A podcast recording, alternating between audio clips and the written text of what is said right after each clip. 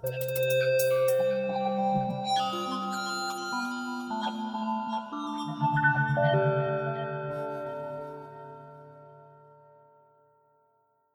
ほどあの女性の方がこの客、この淡い物屋さんの大半だっていう話をされてて、はい、でその理由がその女性のが普段聞かない言葉を引き出されるっていうようなことを、はい、ホロスコープを通じて。とかもそうですね、えー、男性と比べて女性のがそこが響いてるってことなんですか？うん。いやあの男性の方でもいらっしゃるんですけどでも多分女性の方がなんかおそらくあのなんか役割でその場所にいなきゃいけないっていうことが生きていく中で多いんじゃないかと思っていて、うん、なんかあのそんな気がちょっとしてるんですよね。うんでその役割をみんな本当は放棄したい人も結構いるんだけれども、例えばまだちょっとその何て言うか全部は価値観とかが動いていないので、その中で多分自分の何て言うのかな多分本当は自分のここの部分を無視しないでほしいみたいな部分を女性の方がなんかすごく意識的にもなんかこう思えてるんじゃないのかなって思うんですよね。だからそれが出したいっていうかなんか聞いてほしかったりとかやり取りそのことについて話したかったんですっていうこととかが出るのかなっていうふうにはちょっと考えてるんですね。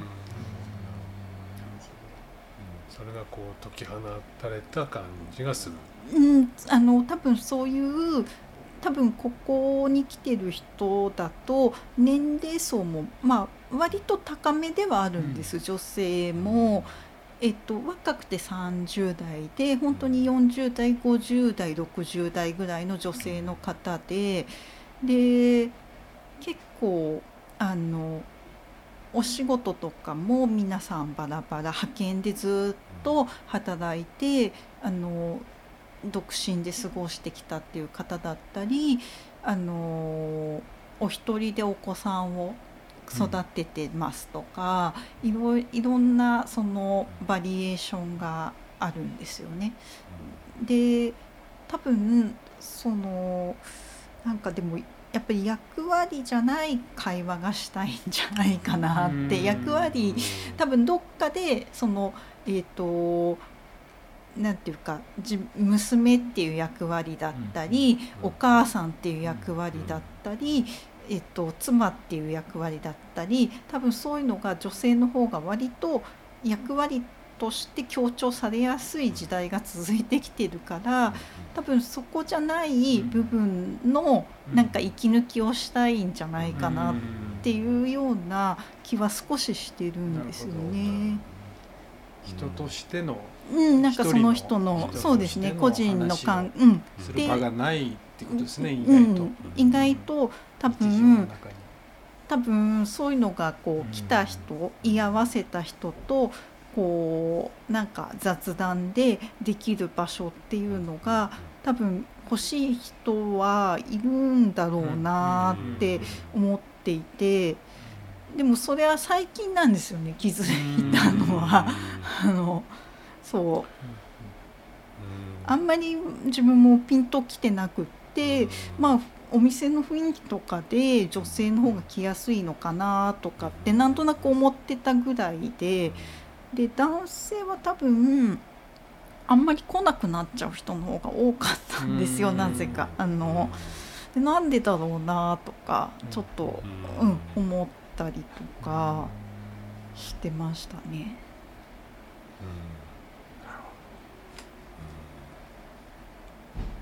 それがこうやモチベーションにつながってるってことですね今の。そうそうなんですよ、それであもうちょもうちょっとやってもいいかななんて思うようになってきたっていうのはあるんですよね。それはあのホロスコープとかをやっててることともなんかリンクしてる感じがしますね。うん、そうそうですね、うん、うん、そうなんですよね。ホロスコープとかで結局相談とかで自分はあの相性じゃないですけど人と人のホロスコープをの関係性みたいなのは見るのがすごい好きなんですけど、あのなんかずっと恋愛相談とかそういうのもあるんですよね、まあ占いとかで定番といえば定番なのかもしれないですが、はい、自分はあんまりそこがずっとピンとこなくてどう翻訳していいかがあんまりよくわからない部分でずっと考えてたんですけど、なんとなく最近その皆さん恋愛相談っていうことを言うんだけれども、実はその人の中でのあの女性性と男性性の統合みたいなことが結構テーマで、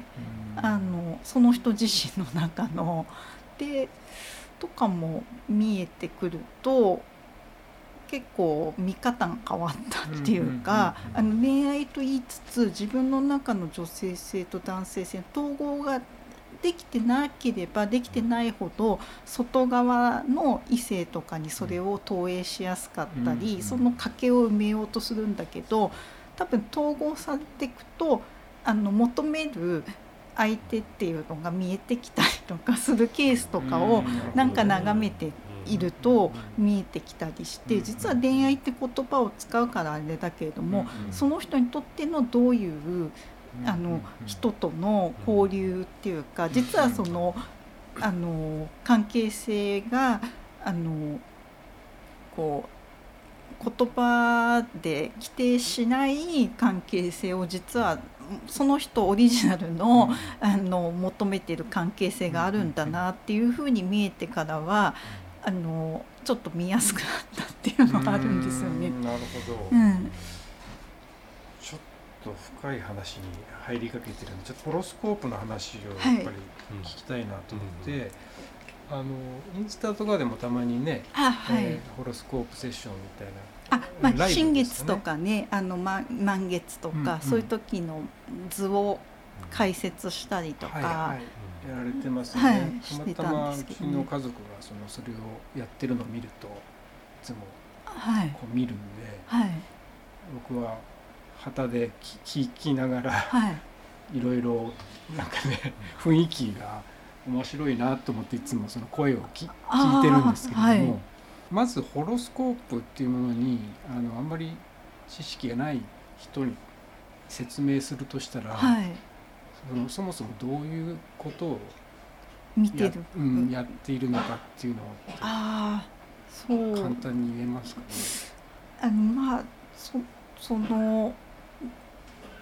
なんつったらいいんだろうなホロスコープまあ一応生まれた時のその人のまあその時の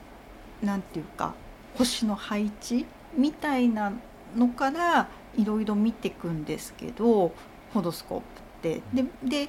でもその生まれた時の星の配置プラスその人にとっての体内時計的に進んでいくあの星の配置もありそしてその今動いてる星の配置と、まあ、3つ要素を組み合わせながら、えーと、見たりしていくっていうかそれとまたあのていうか人だったり物でも場所でもいいんですけどそこの生まれそのそれが誕生したタイミングっていうが持ってるエネルギーと自分とがこう掛け合わさった時に起きる反応みたいなのを自分はホロスコープを見ながら見てるって感じですね。要するに天体というかそうです、ね、星の巡り動きみたいなものは、生まれた日によってそうですね。固定された情報としてはあるんだけどデータとして。そうデータとしていろいろ読み解ける部分があってはい、それをペコさんがそれを元にしてそうですね。実の話を聞いたりし,、しながら判断していく判断というかまあ翻訳したりそうですね、であとうんと、こうこうホドスコープからは、えっと、見見れるけどどうですか？みたいなやり取りをしながらだから断定っていうかあの、まあ、自分はあの習った一人の先生術家でノエル・ティルさんっていうあの、アメリカの方でやられて心理先生術っていうのをやってた方がいてその人は「星は何もしないよ」って言ってる人だったんですよ。あの星は何もしないと。でまあ動くのはその人 なので星は別にしないんだけどまあ多分ほとんどのそのセッションとかで見てるとやっぱりそういうセッションに普段来ない人が来るタイミングとかってやっぱり結構特徴的な時に来てるんですよ。でなんとなく違うないつもとって感じ取って。だからやっぱりその自分はその動いてる本当にあの星っていうか、そういう人人の何て言うかこう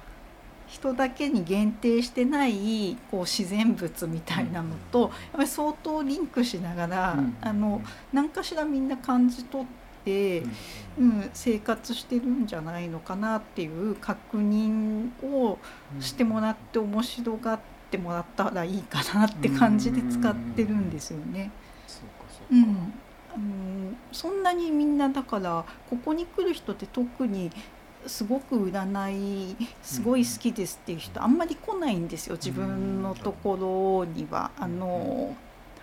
ほとんど普段占いとかは行ったことないとかまあ本当初めて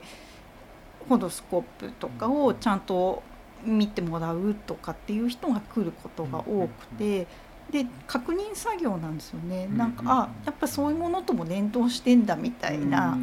なんなんか分かんないけど連動してるんだなっていう感じで思ってみんな帰っていく感じだと思うんですよね。なるほど。だとするとペコさん自身も結構そういうのを見ながらあ強強い影響が出てるなとか星,、まあ、星の動きによってこういう導かれてる何かがあるなとか確認してお面白いかったりするわけですよね。そうそうですね。面白いなとかあと、まあ、自分は結構その人との相性とか見て、うん、あこれ自分とすごい強く反応出そうだなって思うとあの会いに行ってみたりするとかはしてみてどういうそれで実験なんですけど、うんうん、あのどういう化学反応起きるかとかを見たくてやる時もあったりするって感じ。楽しそうですね。そうそうですね。うん、見るっていうか、まあそれであのどういう体感があるかっていうのを。検証したくて、まあ、まあ自分はその検証したりするのが好きですから、まあ、そうみたいですねいろいろ興味があって試したいんですね。試して、うん、あこれどう？でまあそれをまたあのそのホロスコープの研究材料にするので,、ね、データとしてね残りますもんね。なので自分の場合はそのあのこういいことがあってよかやあってよかったとか、うん、悪いこと起きないですかとかそういうのあんまり自分は興味ない人で どっちもあってありっていう感じで思っていて、そもそもがあの全然ないよりどっちもあった方が、あの面白いかなっていうタイプの人なのでなんか体験できるだけ生きてるうちにしときたいというのがあるんででそれを効率よくするのにフォトスコープは割と使えるなと思っているっていう感じではあるんですよ。でもまあそんなにお客さんそういうあのやっぱり嫌なことにはあんまり遭遇したくないとか多分あると思うんで、あの、うん、あれなんですけど、自分はそういうのはねどっちも楽しめる方かな。そんなにいわゆる占いのこうこれはこうだんなんていうんですかね、はい、こうした方がいいですよみたいな提案とか、はいはい、そういうことでもないんですかね。うん、あのまあ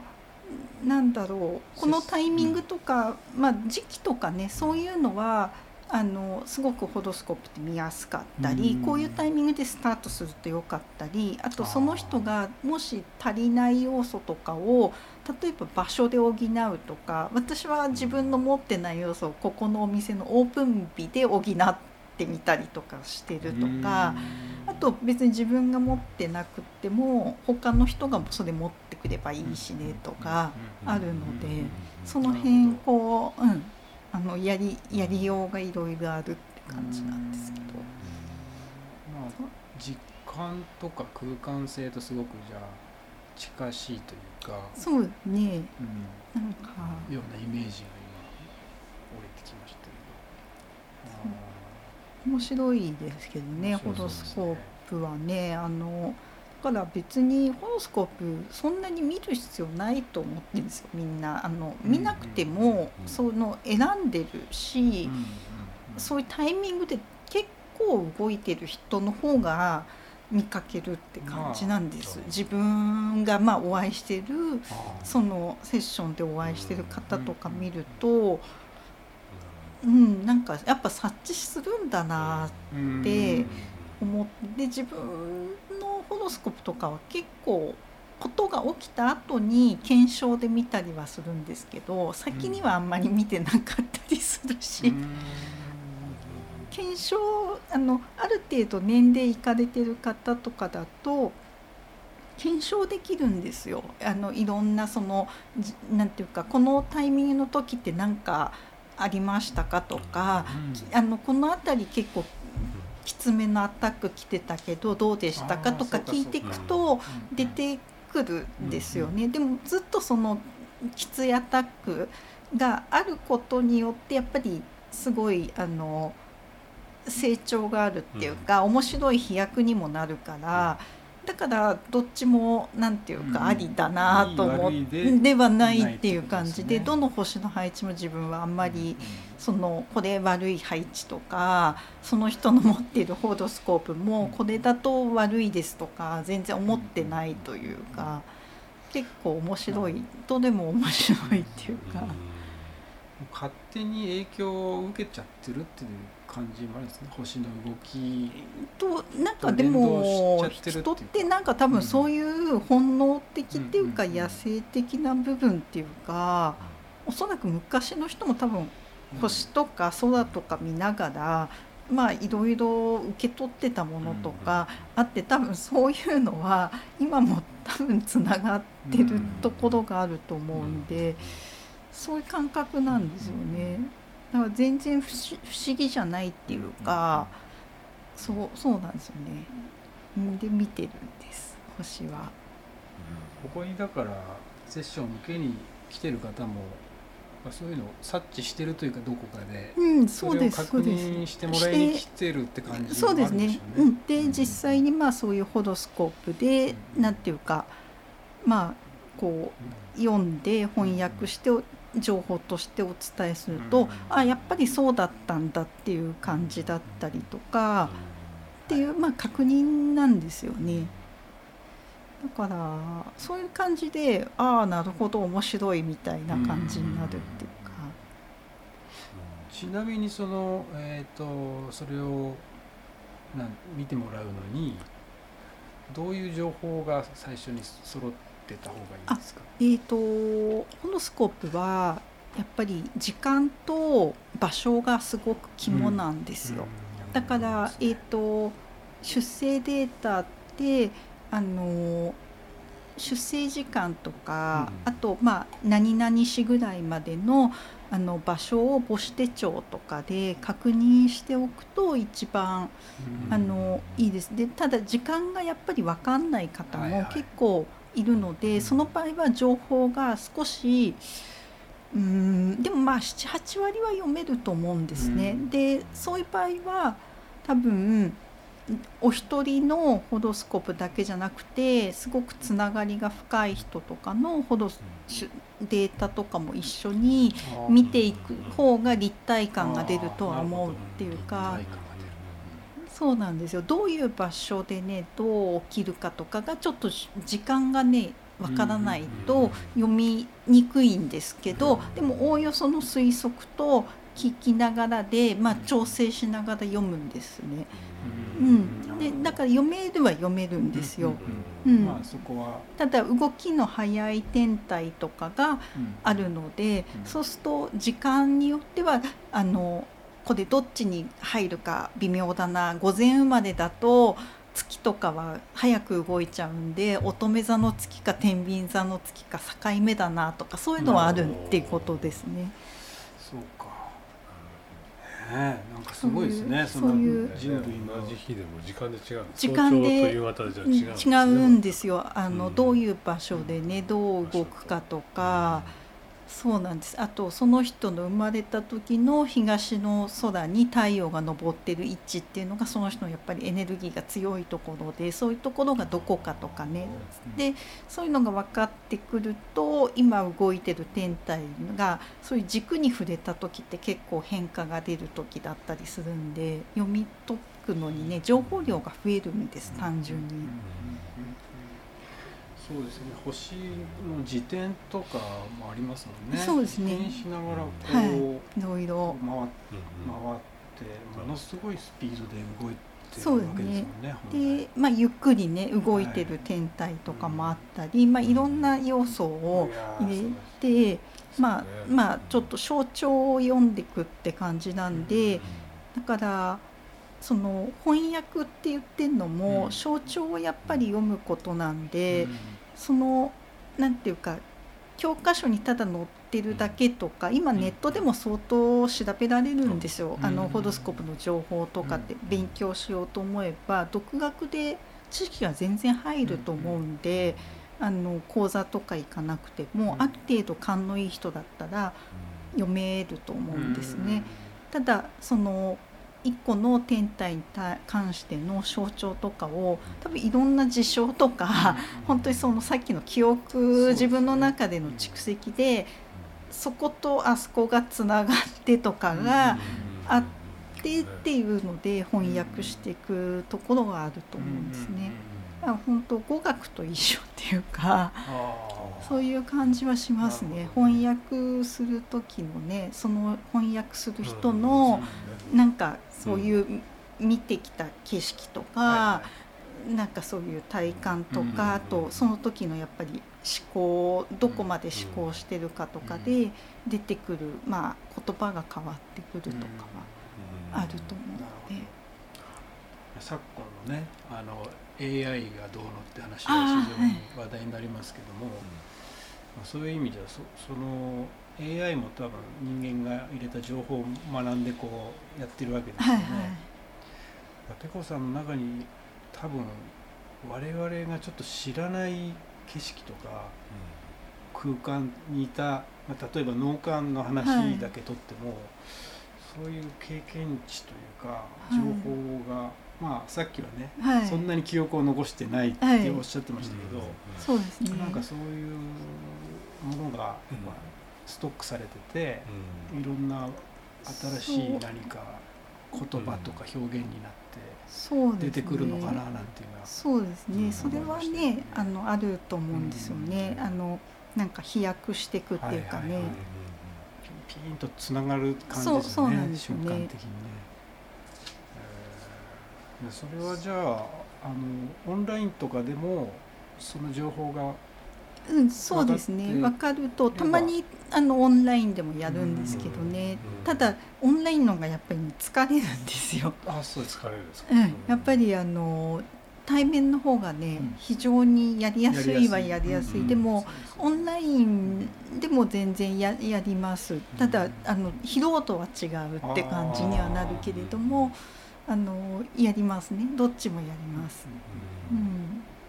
まあ、やり取りが大変ってことですか？オンラインだと。えっとねオンラインだとね何でしょうね。少しやっぱりね、うん、なんか情報のねやり取りのねダイレクトさがやっぱりちょっと違うし。読み取れる情報が限られてる、うん、なんかね少し減るあもっと聞聞こうとしないと、うん、自分の中でこうなんていうか結構やりづらいんですよ。だけど多分それは自分のあのまあ用意してる機器の問題もあるっていうのはあるんですね。まあまあね分かる気がしますね、オンライン。やっぱね会って話すのと違うんですよ。ちょっと違うので。その伝わり方とかがねそうなんですよね、大体その時間的にはどのぐらいでやられるんですか？うん、あの一応ね75分って出してるんですけど、まあホロスコープの情報自体は多分それでも収まるんです。お伝えしたりとか、ただ多分ね皆さんそのだから結構出てくる言葉がやっぱりその後から出てくるとかもあるんでちょっと余裕時間に尺は余裕を見ておいて、うん。とやってるっていうかなんかその人にとって多分いいタイミングのところまではややるって感じがありますね。えーと、ここの場所でやられそうです、まあ、あの下でね1階のか、はい、あの貸し切りにしてやってますね。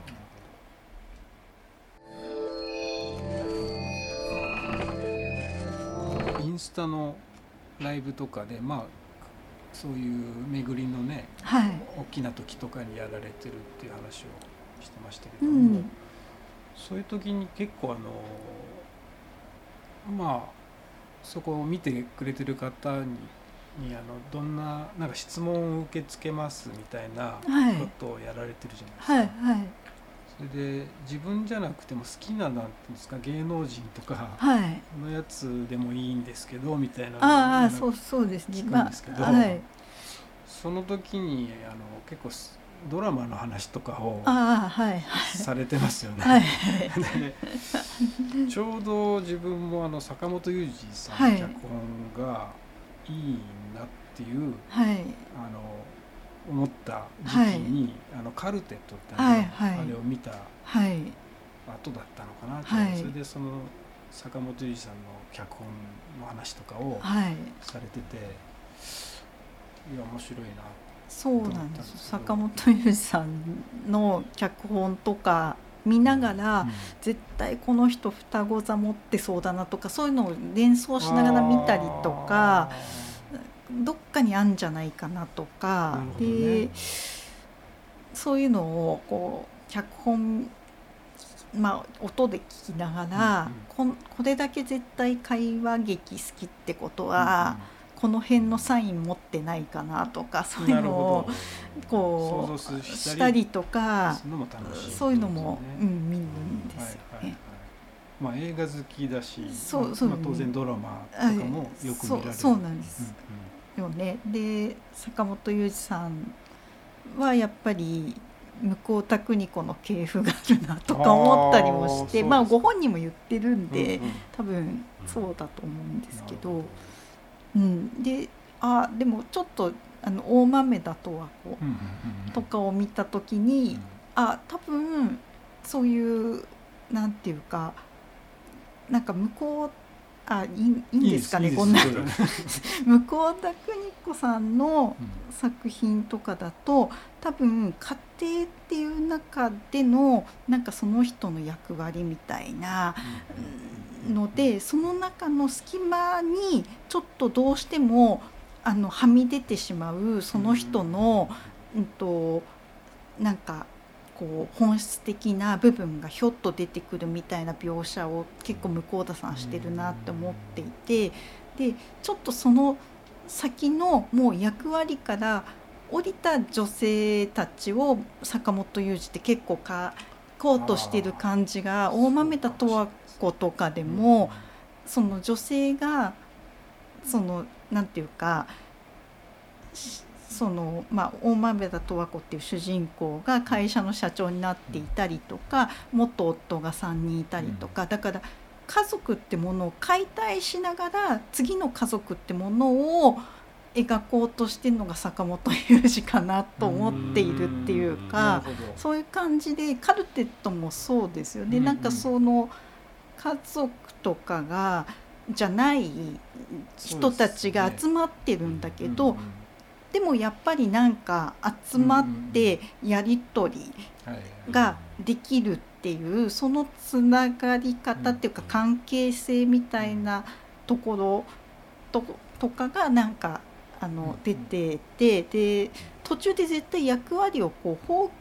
放棄するっていうか、するようななんか描き方を坂本雄二はしてるなとも思ったりとかしてるんですよね。で多分向田さんは多分時代も違うしもっとやっぱり家庭とかっていうものがちょっともっと強くあった時代の設定でその中で出てくるなんか女性のどうしても出てくるものとかを多分描かれたりとかしててなんかでもそんな感じはしてるんですよね。面白いですね。あのそうですね。さっきも出てきた言葉で言えばあの補い合ってるみたいなそうです、ね、何かしらその集合体でこう生活なり物事を起こす時の、はい、もうそこはいい悪いじゃなくてみんな違う人だからそうです、ね、何かしらそこで役割があったり生まれたり、はい、嫌だって言ったりそうです、ね、そこにドラマが多分生まれるんだだと思うんですけどね。そこのなんか補い合ってるっていうのはそうなんですよね。なんかあるかもしれない。とそうカルテットとかもなんか基本みんな一回諦めてる人たちが、うん、とどうどういうふうにやっぱり自分の火,、まあ、火を持つ火を灯すかみたいな感じな、がしますよねあれを見てるとね。まああれはまたキャスティングがうまい良かったりしますよね。だからそういうのも見たりするわけですか？そうそうなんです。役をこの人にしてるのはとかそ,、まあ、そういうのもね本当に趣味でね やっちゃったりとか するんですけどそそういうのも。そうなんですね。で坂本龍一さんと自分はホドスコープですごい接点があるんですよ。まあ、接点っていうか自分も持っている星の位置に坂本雄二さんの星とかもあるんですごいなるほどなこうこう書くのかっていう感じで結構あの学習になるんで見ちゃうんですけど。そういうやっぱ親和性というか同じ星のなんかそういう要素があると、まあ、ちょっとやっぱり感覚的に言葉を使ってるとかあと自分もこういうのやっぱりテーマとして興味あるなとか。あるんですそういうのを見てなんですよね。そうなんですよね。過去に見たドラマとか映画でもそういうやっぱり監督とかのその相性とか見見れるもんですか？あ、見同じ近いなとか。あ、そうですね。出せば出たりとかするものとかはあったりしますね。面白い。先ほどね、小津さんの映画も好きだそうですね小津さんも好きですしね、うん、もう結構いろいろ見てますよね。最近怪物が公開されましたけども。そうなんですよね。あの是枝さんの作品はどうどうですか？自分はねあんまり好みじゃないんです是枝さんは。実はあんまり好きじゃないところがあるっていう感じなんですけど。でもななんでしょうね是枝さんのはねなんかね映画的飛躍がないって感じがいつもしちゃうんですよね。なんかね、ここまではやっぱり予想できるっていう撮り方なんですよ、自分の中で。だからそうそうですねでそうそういう印象はあるんですよね。是、枝さんのでなんか好きって思でも是枝さん一回昔通ってたあの勉強してに行ってた場所に講師として来たことがあってあの映画美学校のノンフィクションコースっていうのに自分が行ってていろんなドキュメンタリーとか見るっていうのの時に小枝さんがテレビでね放送したあの多分ドキュメンタリーをその時出して流してくれて講義してくださったのは聞いているんですけど、あすいませんあんまり好きじゃないとか言ってっていう申し訳ないです。今回でも是枝さんとあの坂本龍二さんの脚本と、ね、あの坂本龍二さんの音楽ってことでなんか大きなねなんですけどね、話題にはなってますけども。もう坂本雄二さんって正直やっぱりドラマの尺の方が合ってる気がしてる。っていうのはちょっと思っていて、ね、映画見たんですよね前に。花束みたいなもうなんか早稲田松竹でやややっぱドラマの方が多分いいんじゃないかなって気がちょっとしてるん。で、まあでも見てないんで分かんないんですけどね怪物はね。どっかのタイミングでは。でも、そう行こうかなって感じ。すいません、はい。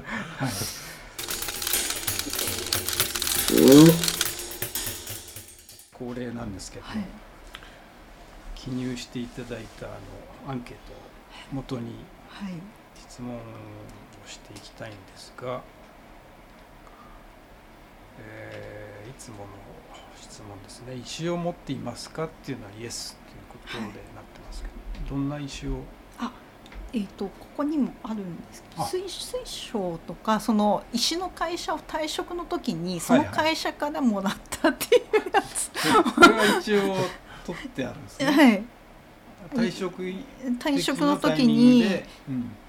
まあいただいたんで、はい、それをはい置いてます ここにも。どんな透明な水晶ですか？なんでしょうね。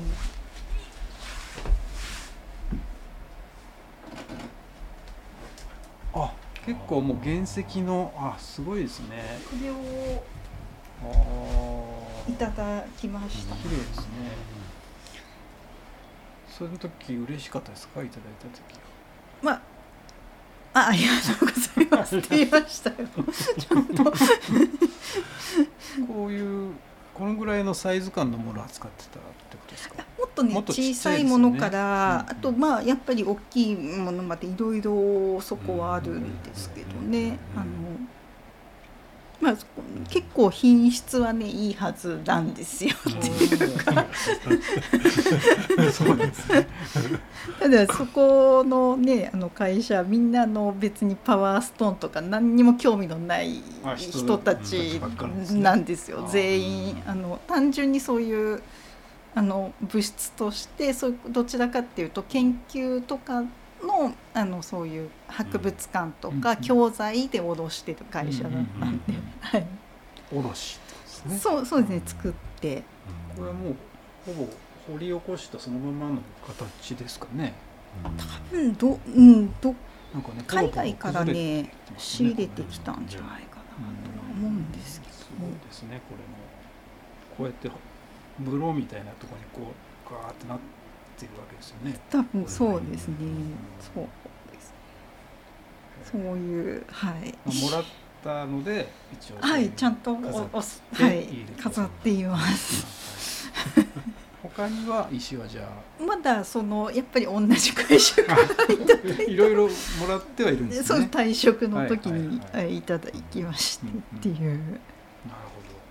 ほど。これ選んだんですか？自分で。いやあのー、ね社長の奥様が選んでくださったもので、はい、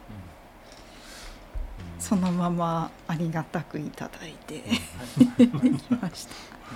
そういうあの仕事職場の方との相性とかもやっぱ見るわけですか、はい、ホロスコープ。あはい。やっぱ関係ありますか、まあ、そういう。なぜここに私は引き寄せられたんだろうみたいなことうんまあそういうのも見てある場合はありますねあと会社の設立日みたいなので見るとその人とその会社との関係性とか出ますね。次の質問に行きます。虫は好きですか？とからノーと。はい。虫は苦手、うん、そうですね。そんなに得意じゃないと思い。全体的にあまり。はいはい。なるべく近寄ってほしくない。そうですね。はい、うん。えー、あなただけのサンクチュアリと言える場所はありますか？これもノーですね、まあ、特にない特にないですか？リンゴと聞いて思い浮かぶこと思い出すことありますか？これは象と書いてありますけど動物園の象が餌でリンゴ食べてる。がリンゴを食べてる。のをはい浮かびでっていうだけで自分で見たことがあるんですかね。なんかイメージですあえっ、ー、と動物園によく行ってた時期とかあるんで。行ってた時期がある、はい、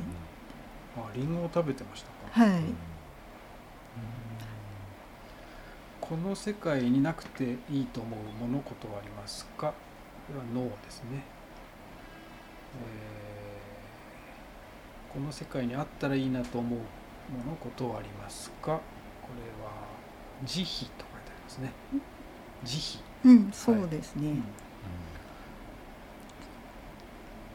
それはまあそうそうですね。優し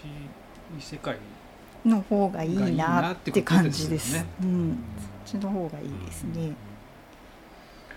えー、最近「へえ」とか「え」みたいなことあるいは気になっている物事ありますか？イエスということで、えー、仮想植生です、うん、と読みますかこれ、うん、そうそうです、ね、アンダーストーリーっていう、なんかあの森とかの、はい、そのえっと多分地上から3メーターぐらいの場所みたいなところらしいんですけど少しこう木がこう何て言うか重なって光があんまり入らないあたりの空間にでも生息している生き物とかそういうエリアのことでなんかあのえっとそれちょっと前にえっと韓国の今小説とかを翻訳してる、翻訳家の斎藤真理子さんっていう方のお話を聞きに行って、うん、まあた時になんか韓国の方の文芸評論されてる方が、うん、なんで今韓国のその女な韓国の女性作家の方たちの評論とかでなんかアンダーストーリーっていう言葉が出てきたみたいなことを言ってて、うん、それがそのちょっと光が入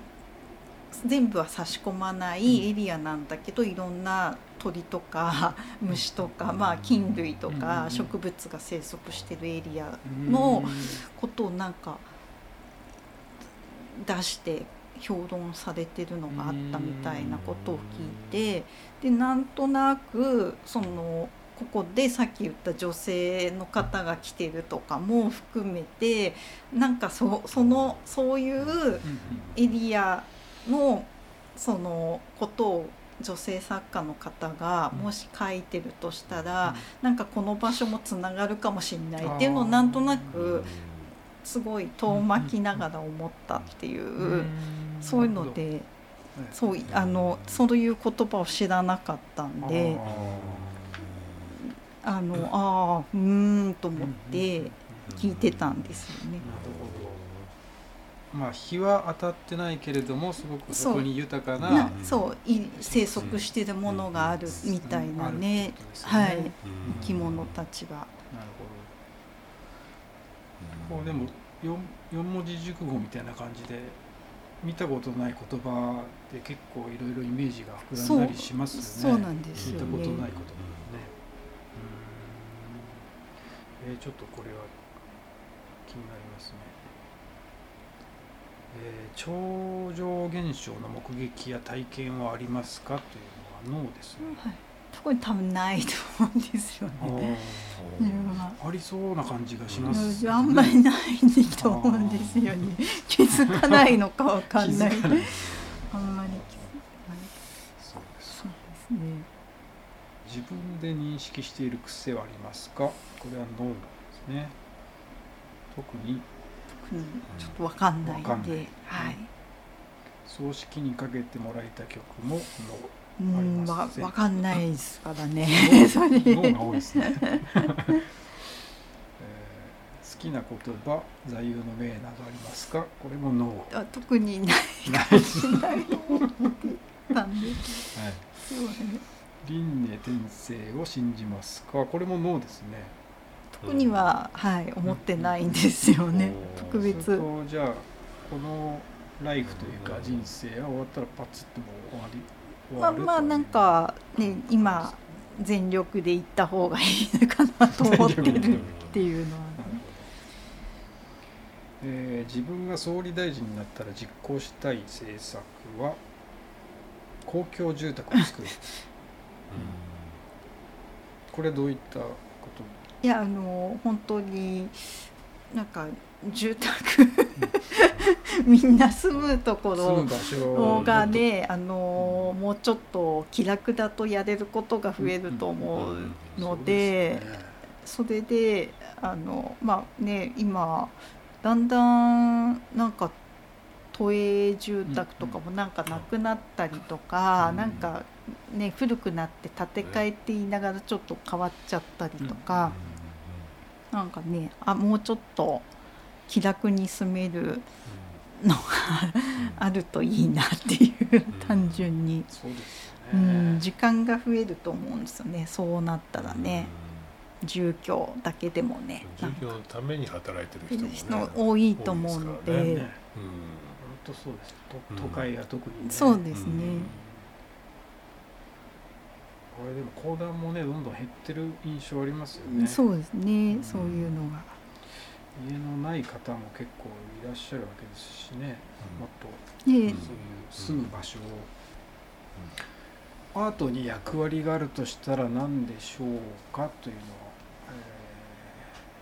一応ちょっと質問がねイエスの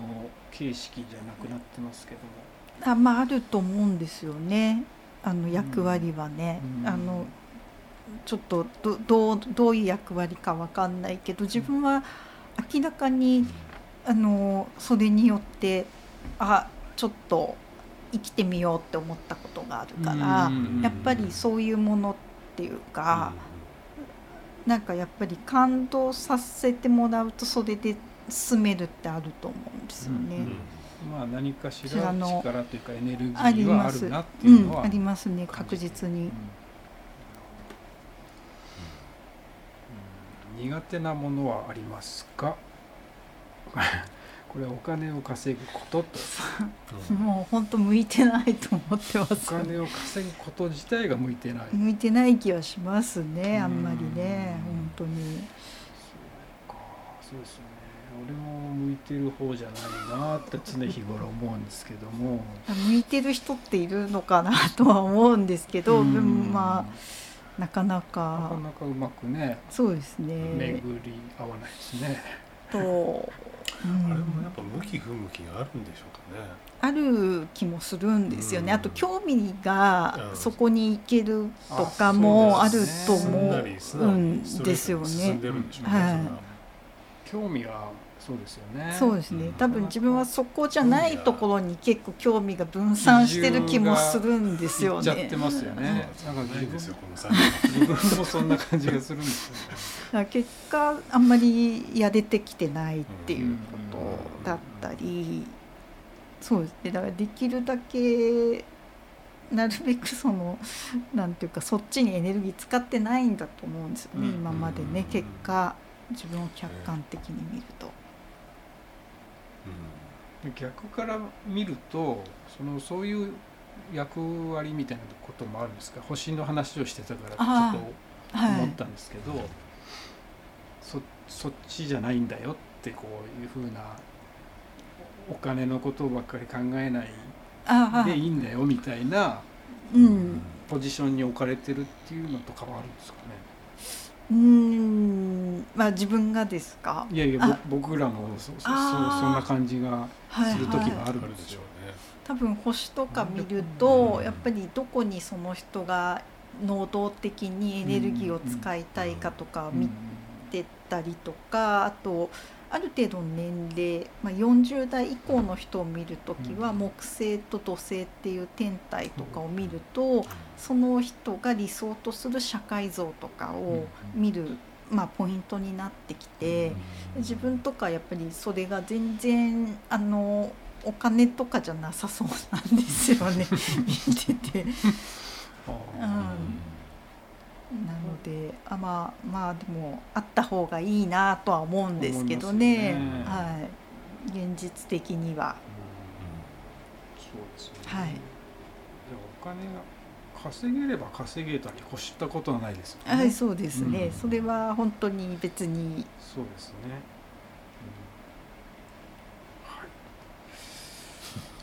うん、はい。同タイトルの本を複数持っています。か、もしくは2回以上読んだ本。もういっぱいあります、ね、これはいっぱいありそうですね。いっぱいあるんですよ、ね、ここもさっきちょっと本棚みたいのがあってですね。はい、高野ああそうですね。棒が一本とかねす。ごい何度も読んでますしね。と思いつくところだとどんなありますか？何度も読んだ結構ねあのえっとね武田百合子さんのね言葉の食卓とか結構この辺もねあの武田大順の奥様だった方ですね。とかね。言葉の食卓、うん、えー、面白そうあと、人に渡しちゃいまし渡しちゃったりとかもしてるのもあるけどあ割とこ保坂さん保坂和志さんの本とかも結構ね、やっぱりよなんかペラペラめくっちゃうんですよね。この人小説を書いてる方でしたそうですね小説なんですけど。うん、えー、まあじゃあ本を読まれるのも結構好きです、ね、はいはい。そうですね、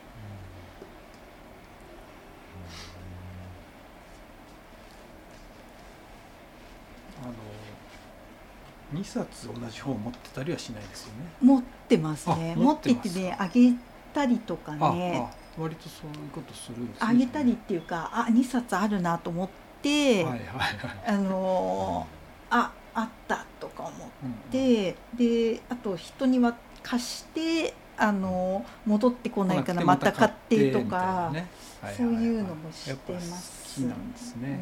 うん、しますね。たまたまのポッドキャストで話を聞くと約2名2冊とかじゃなくてもう30冊とかそういう単位で持ってる人とかがいましてですね。ああすごいですね。またちょっと違った理由もあるんでしょうけど。それは話題作りっぽい。同タイトルをこう揃えたいみたいな。タイミング来たら価値が出るだろうっていうあの持ち方。でしたね。はいはいえー、2回以上見た映画はありますかという。それもいっぱいあるんですよね本当。もしくは好きな映画でもということで。一応ここにメモってあるのは近年ですね「本気の印」っていうあの映画は。邦画ですか？邦画で、ま、漫画が原作でもともとは多分名古屋の方のテレビシリーズを映画版に再編集して、えっとやった映画で「そう本気の印」っていう。もう最近ね名前が出てこないからちょっと 調べますよ。そう、え映画版の方。深田浩二監督ですね。淵に立つとかね最近だとあの矢野顕子さんの「ラブライフ」っていう曲から「ラブライフ」も2回見に行っちゃいましたけど、はい、深田浩二監督まあ結構注目してるんですよね。あ割と映画は監督で選ばれます？見る映画っていうのは。あうんでも結構監督で見てたりもしますね。あの見てたりしますね。そうで最近見た中では「コンパートメントナンバー6」っていうね、はい、フィンランド映画なんですけど。すごいですね。なかなかにこれは。フィンランド映画？うんフィンランドの監督ででもあのなんていうかずっと列車で旅してるあのそのロードムービー的ででもちょっとその居合わせたそのなんていうか6号室で居合わせた2人の関係性をかいあの描いてるんですけど。面白かったですねこれ。もうね。たまたま出会った2人。まあ、そのそのそうですね。そこの同室,、うん、同室になってっていうあの面白いですねこの映画ね相当自分と近いなこのフィンランド人監督はと思って。監督が近い。ここの脚本とかあ、まあ、結構昔から脚本とかも読むのすごい好きでだったので、はい。映画学校の時も脚本書いてますあいやそれはねノンフィクション講座っていうそのドキュメンタリーとかに今日あの世界のドキュメンタリーとかいろいろ見れて森達也さんが主任講師みたいなのやってた時期があってそれでまあ本当にいろんなドキュメンタリー見てっていうのをやってる授業で聴講生みたいな感じで行ってたんですよね。なんかあのその時はたまたまそれがやっぱりちょっと自分の中で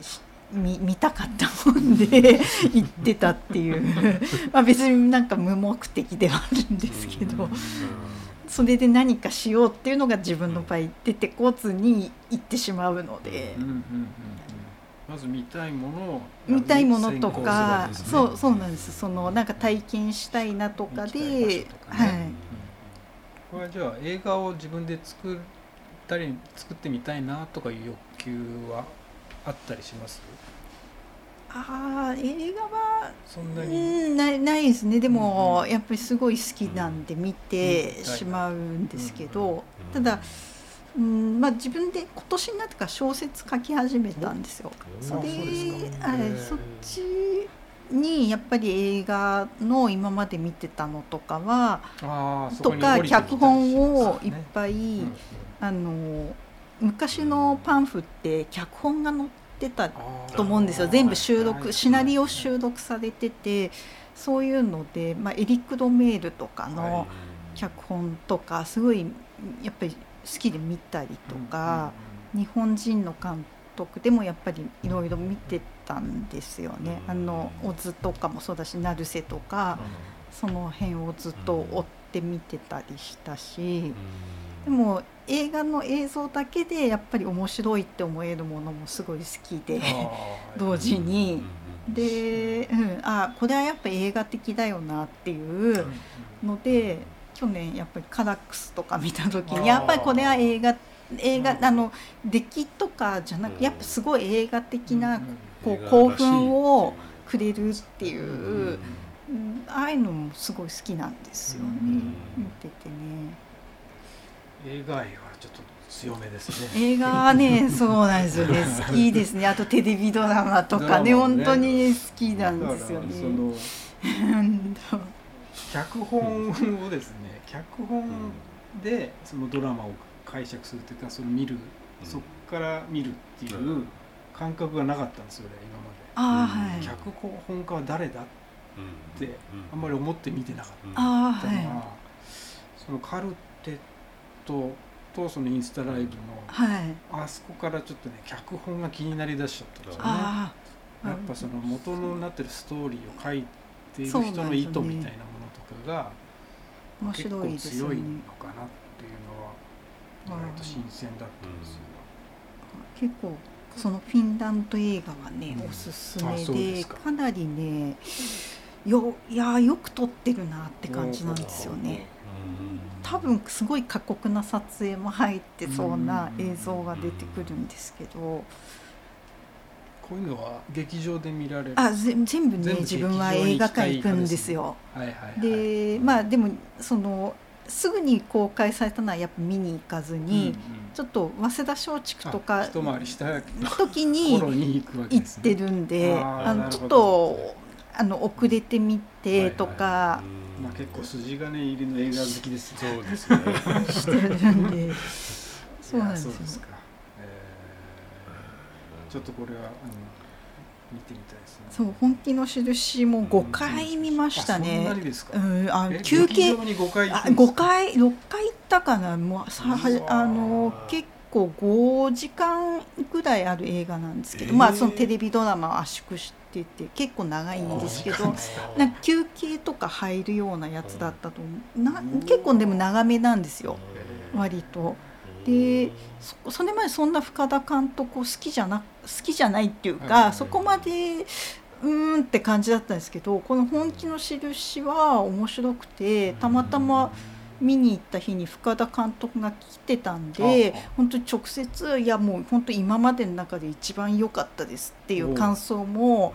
伝え思わず伝えてしまったというか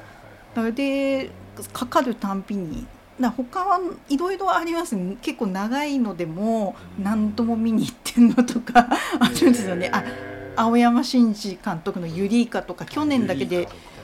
多分3回ぐらい行ってますかね映画館。多分そのアップリンク吉祥寺で見て文芸座で見て早稲田松竹で見てみたいな。なんかそのこのタイミングで今見たらどういうだ映画ってそのあのもうずっとあるじゃないですか、はいはい、演劇と違って、はい、演劇ってその瞬間で終わるんですけど、うん、映画って残ってるんで、うん、自分が何とも体験しに行く行って、うん、でその時にどう体感が変わったかをずっと観測するっていうに使うってことなんで、だから映画は行っちゃうっていう。映画を使うわけです自分の観測のために。早稲田松竹で4回ぐらい出ましたね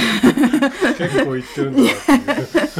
えー、じゃあそまあ例えばに自分も2回目見た映画とか、まあ、かなり期間を空けてもう見ますね。20代の時見て、はいはい、でまたちょっともう一回だからそユリイカなんてその去年は公開当時以来見に行って、うん、でももうちょっと何回体感が今の方がより分かるぞとかなってくる時にやっぱ面白いんで見てしまいっていう。なんかその最初に気づけなかった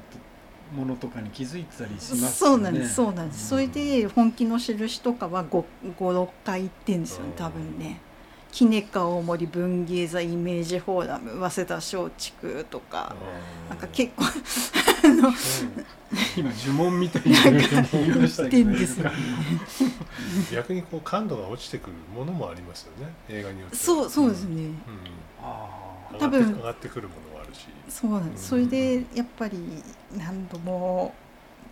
機会があればちょっとみあこれは言っとこうとか思って。5回しかも5時間。近くあったと思うんですよね。結構長いんですよね。ね、結構ね時間ちゃんと232分ですね上映時間がねすごい6時間あ4時 ,4 時間か4時間。ですね。でそう休憩がちょこっと途中で入るんですけどまあそうですね。テレビシリーズの再編集版なので。え一番あの多く見に行ったって思いを起こせるものってあります？本気の印を超えるものはあるんですか？ああると思います。結構やっぱり見に行ってるのもあるんでかかるたんびに行ってるとかのも多分あって結構それが一本だけじゃないっていうか、そうですか。結構古い映画とかも、ね、古い映画とかそうですね。川島雄三の「須崎パラダイス赤信号」一時期何度も見に行ってた時期とかもかかるたんびに。知らない知らないです 有名な作品でそうですね。川島雄三の中。あの相当昔の映画ですけどとか。ちょっと後でリスト欲しいぐらいですね。結構ねいっぱいあるんですよねそのはい。あるんですね。そうそうなんですね。そうですね。ちょっとそうですね、この辺にしときましょうか、すみません。えー、時間の正体について考えたことはありますか？という最新の質問です。これも「ノー」って書いてありますけども、えー、特には特にはそれ自体については考えを巡らしたことはないということですね。うん、星のねこととか考えるとやっぱ必然的に時間からは逃げられないじゃないかなと思いますそうですね。はい、音や香りと紐づいた記憶がありますか？ということで。あると思うんですよね。はい、特に音、自分は音とかは結構ありますね。さっきもね言ってましたよね。はい、音はもう蘇ってくると。はい。特定のなんか今思い浮かぶことないですかね？でもあのその文章小説書くときにこのそのじうんとなんか書こうとしている時の時代とかの自分が聴いてた曲とかは延々ずっと聴きながらその時の体感に戻ってくっていう作業みたいなのには使えて。それもじゃあ音をツールとしてそうなんです、うんうん、記憶再生装置みたいな感じで使う,、うん、うね、使ったりとかもするんですよね、うん。うん、そうですね。ちなみに最近それを聞いた音楽とかああのねそれ1999年をの感覚に戻るのに、その時に聞いてたやつ。でなんかねそれはね中村和義さんのね「あえてこそ」っていう曲をねなんかちょっとなんかえ繰り返し聞いてみて思い返してたりとか。そに当時それをきよく聞いてたってこと、まあ、多分ねきそのその当時いろいろ聞いてる中の一つだったと思うんですけど多分ちょっと今聞いた方が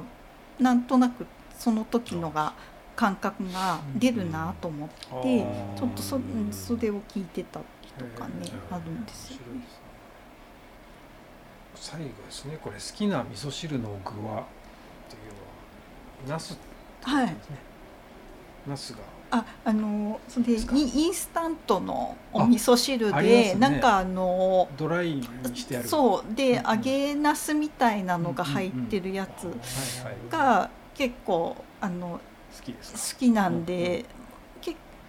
いただいて飲んでみたら割と今すごいよくできてるんですよ、インスタントのお味噌汁って、あの。なんかフリーズドライの昔のってなんかチューブっぽく味噌を出してお湯で溶くやつが今すごい製法だから結構あのよくできてると思ってそれを食べてなかったですね。それをうん。ありますね。あります。結構揚げナスっぽくなっててよくできてる。味噌もちょっと赤っぽいやつになってるというか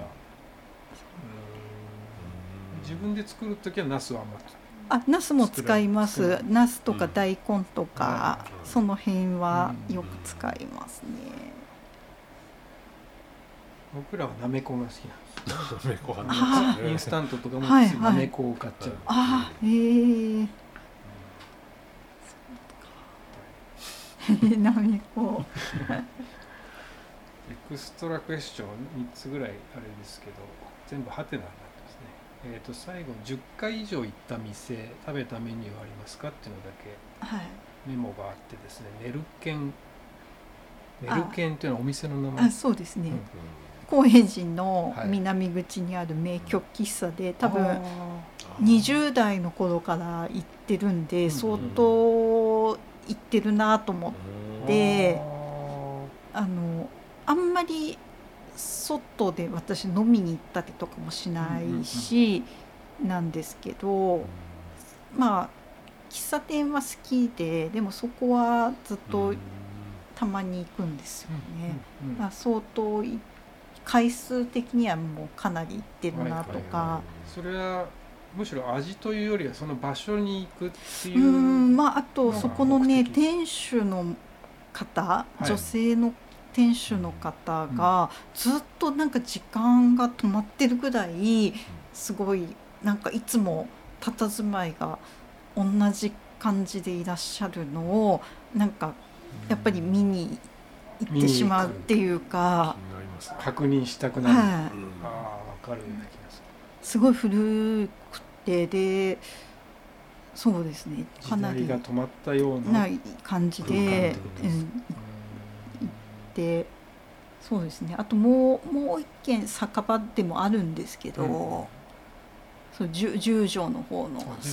斎藤酒場っていうところにたまに一人で行ってあの あの本当にそれもやっぱ同じメニューしか基本自分は頼まない人なんで。なんかそこがあるのを確認しいやまあなんか行って行ってまああの特になんかあんまり酒場とか行くのも得意じゃなくて行かないんですけど、はい、なんかそれそこは行きますね。でななんでこうここ来るんだろうとか思ってってたんですけど、この最近そのドラマを YouTube で久世照彦の演出のドラマとかに出てくる酒場とそこが雰囲気が似ててもしかしたら結構久世照彦演出のドラマの影響かもなんて思ったりとか。まあそこにいるのは居心地がいいわけですよね。あのなんか結構割と人がいてテレビで野球中継かかってて、であのなんていうかほっといてくれるっていうか、うん、楽な感じ、そうなんですよね、昭和っぽい感じですか？そうですねすごいそういう感じの、で何を毎回食べるえっとね大体その時期のなんかおひたしとかあと山菜みたいなものとあの濁りソーダっていう濁り酒のソーダ割りを頼んででまあ割とすぐ出ちゃうんですけど長いもあんましないまんまなんか出ちゃうんですけどね。そこはそこのお店に行くためにわざわざ十条にったりするうん、そういう場合もあるんですよね。まあ、うん、あるんですよね。なんとなく散散歩がてだというのもあるんですけど、もうあネルケンのカフェオレを飲むってことですか、うん、そうですね、がまあこうホットコーヒーなんですけどね、うん、うん、カフカフェオレあんまり頼まないんですけどそこだとそれをなんか頼むなと思って。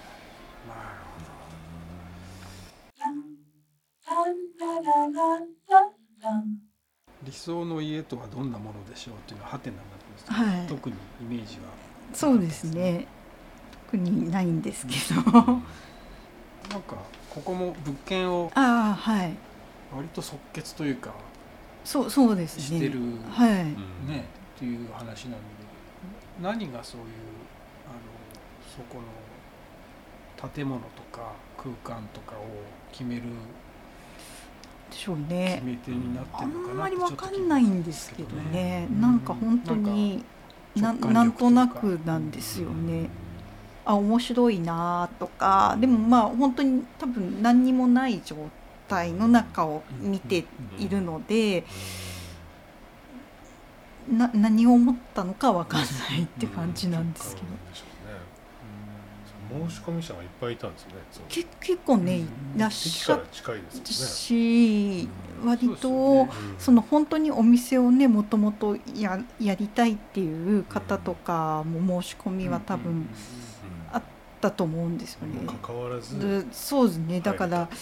そうなんですよね。それもちょっとね驚きましたよねでも星見てまあそっかと思いながら、そういう時にああそっかと思って、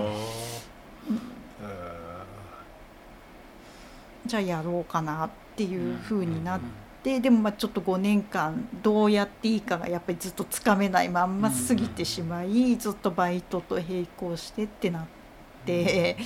まあ、でも自分の体力的にもそろそろどうなんだろうなって思いあの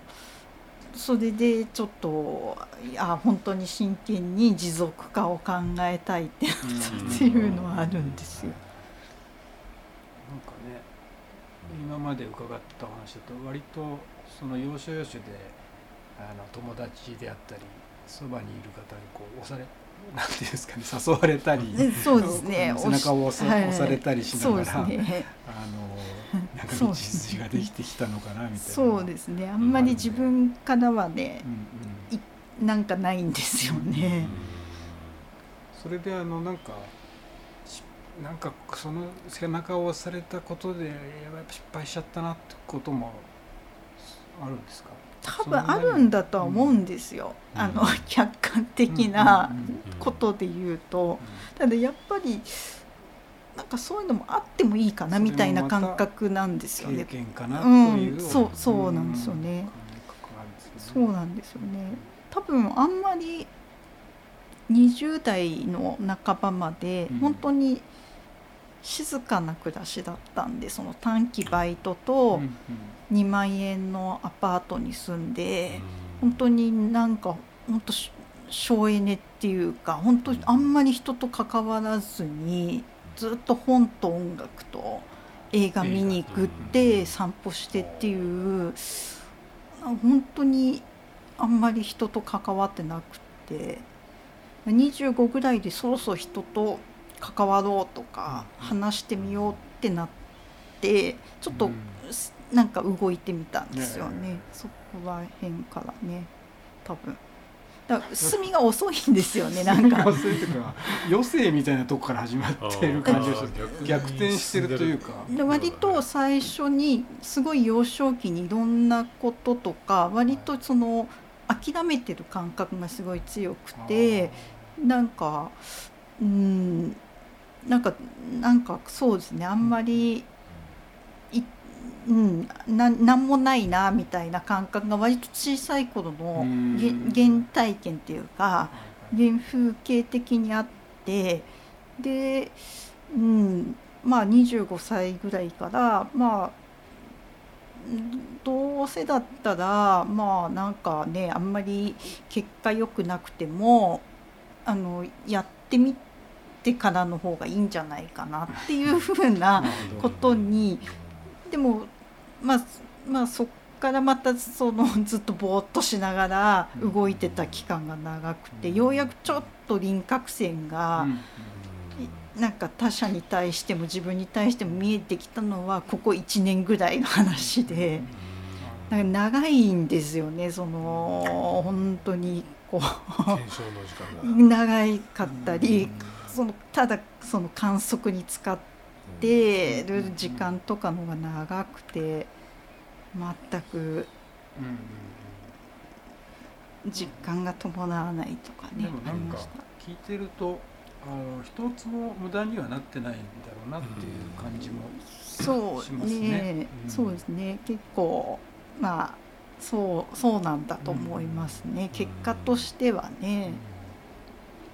うん、このじゃあそとりあえず今あの働いてるその歯科。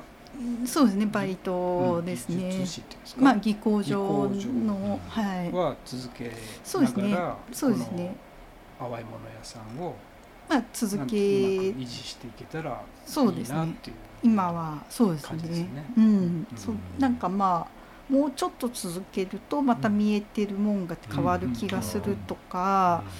もあるし、っていうのでまあ、最初はやっぱ続かなかったら仕方ないかなでスタートしたんですよ、ここも。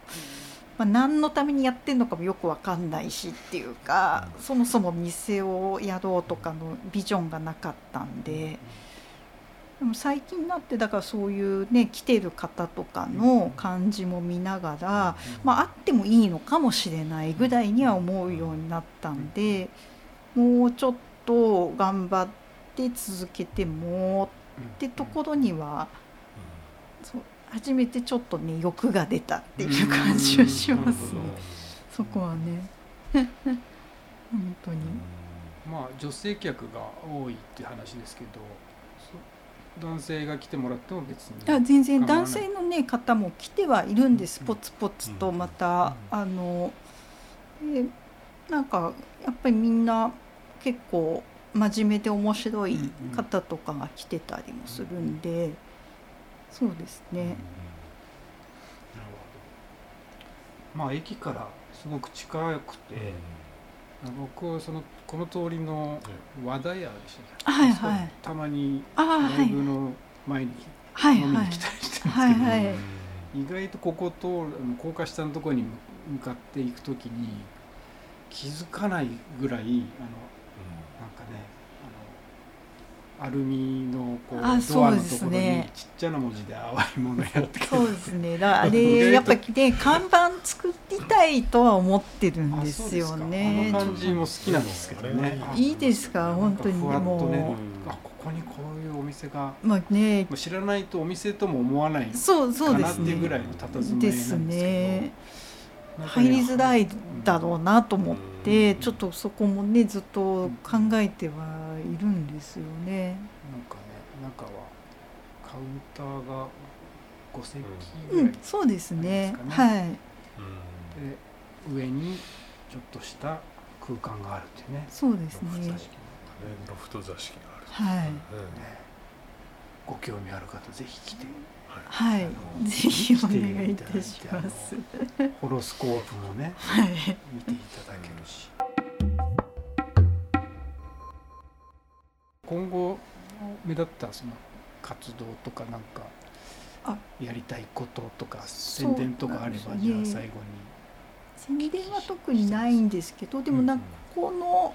ここでなんか関わる人とかと一緒に冊子作りたいっていうのはあって。あるんですよね。で本当はそうそれもあって小説を書き始めたっていうのもあったし、まあ、自分がずっとここの立ち上げの時からこの保坂和志さんという小説家の方のあの小説的思考塾っていう、あの講座講座っていうかおは保坂さんの話を聞きに行ってそれは自分は小説書くために行ってたんじゃなくて、そのなんか割といろんなことに関して普遍的な考える時の結構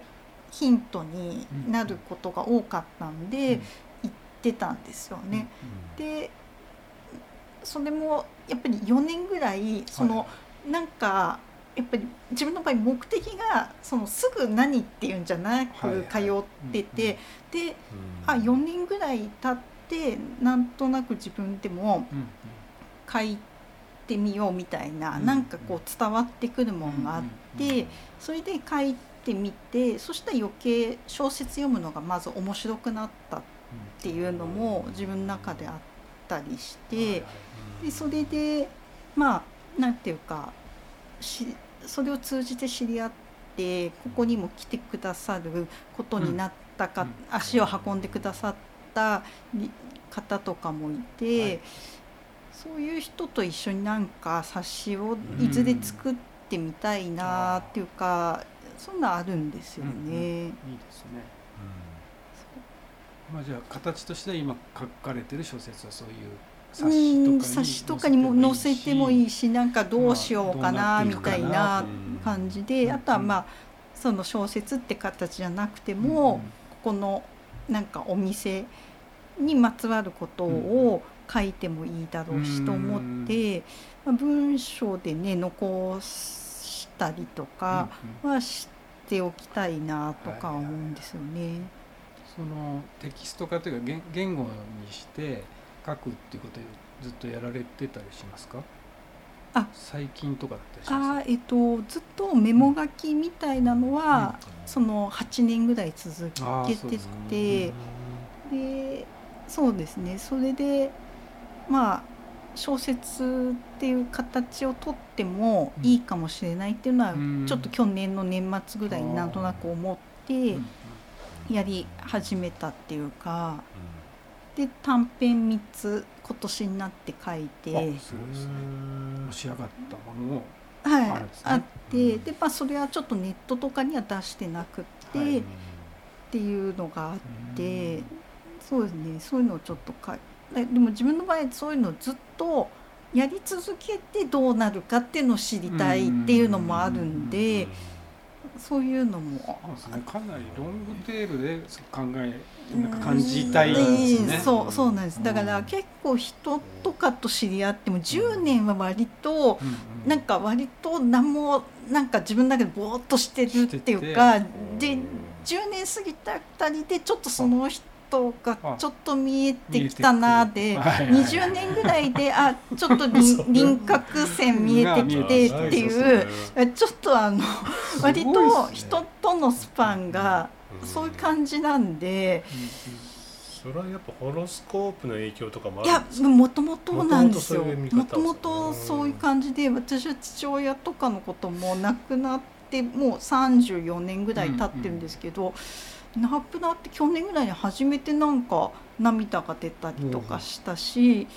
うん、で初めて父親のなんかちょっと自分の中での輪郭が見えたなって感じでその亡くなってからもずっと父親とは何だったんだろうって考えてた部分もあるんです、まあ、いつもじゃないですけどね。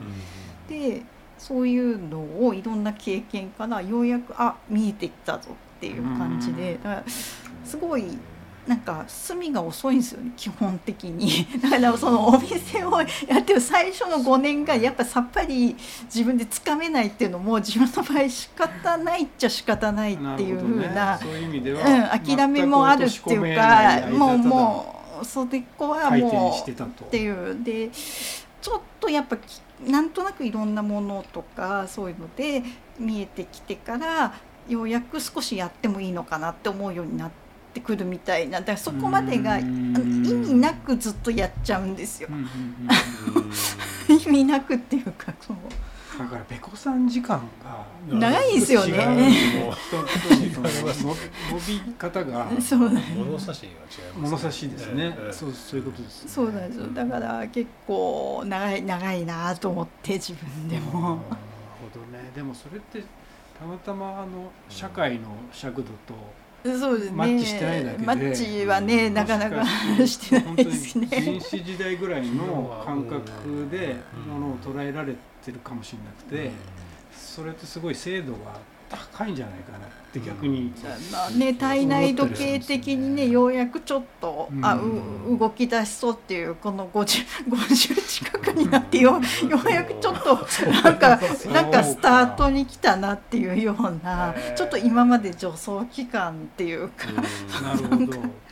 え今年和え物屋何年目5年なんですよ。でそれでようやくちょっとだけだから自分のスパンだとやっぱりそんくらいちょっと見えないっていうか、うんうん、まあ普通ねそういう感じじゃないはずなんですよね、お店やるやられる方とかおそらく結構ちゃんとね準備して、うん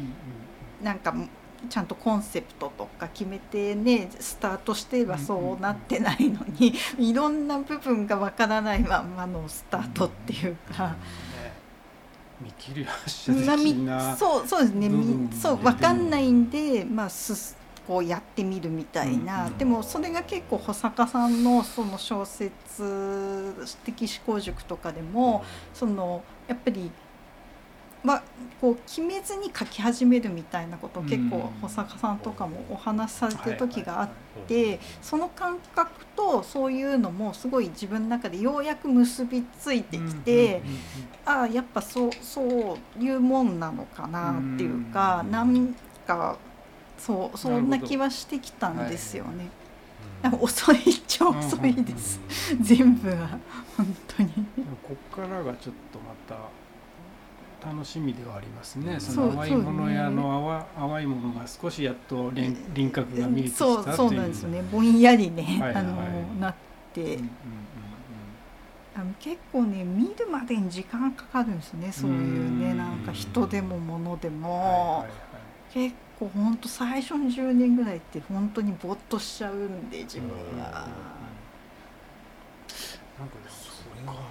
捉え方がぼーっとしてるようで何かを多分ずっと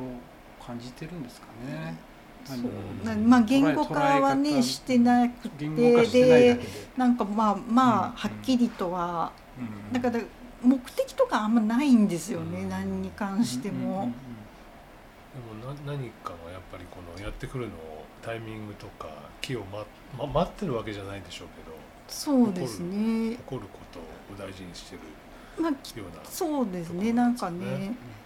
ただその出てくるまではやっぱ出てこないもんだからそのままにしちゃったりとかっていう。でやっぱでも待つのって今ってやっぱりもっと早いスパンで求められちゃうんで本当はなんですけど自分の場合結構それが体質的に待てちゃうっていうかあのでだから。本当ここってねなんかやっぱ思想じゃなくて信仰心みたいなもんでやってるような自分の中みたいななんか自分のあれはなんか思想じゃないよなっていうかなんかのなんか信仰心じゃないけどなんかこう毎日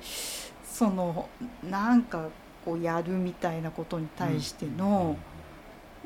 なんかがあるなとは思うんですよね。な特定のあの宗教とかじゃなく、はいはい、なんかなんかこう自分の中での例えば祈るというようなことかもしれない、そうなんですよね。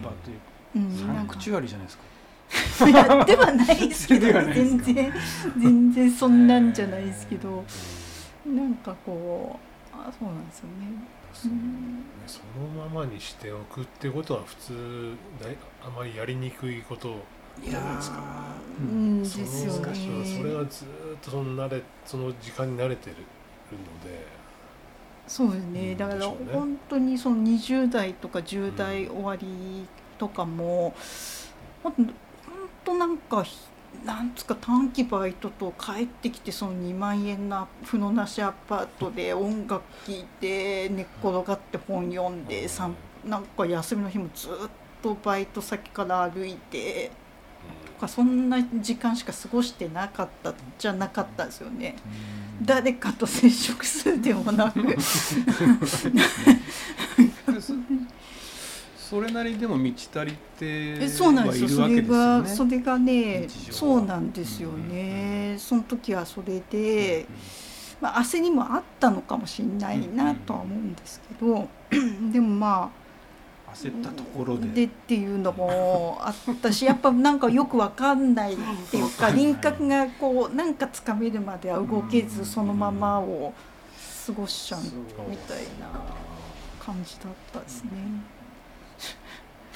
遅い遅いですね本当スタート、まあ、そういう意味では淡いもの屋っていうねあの屋号も体現してる、うん、空間性っていうのはそういうことなのかもしれないななんて思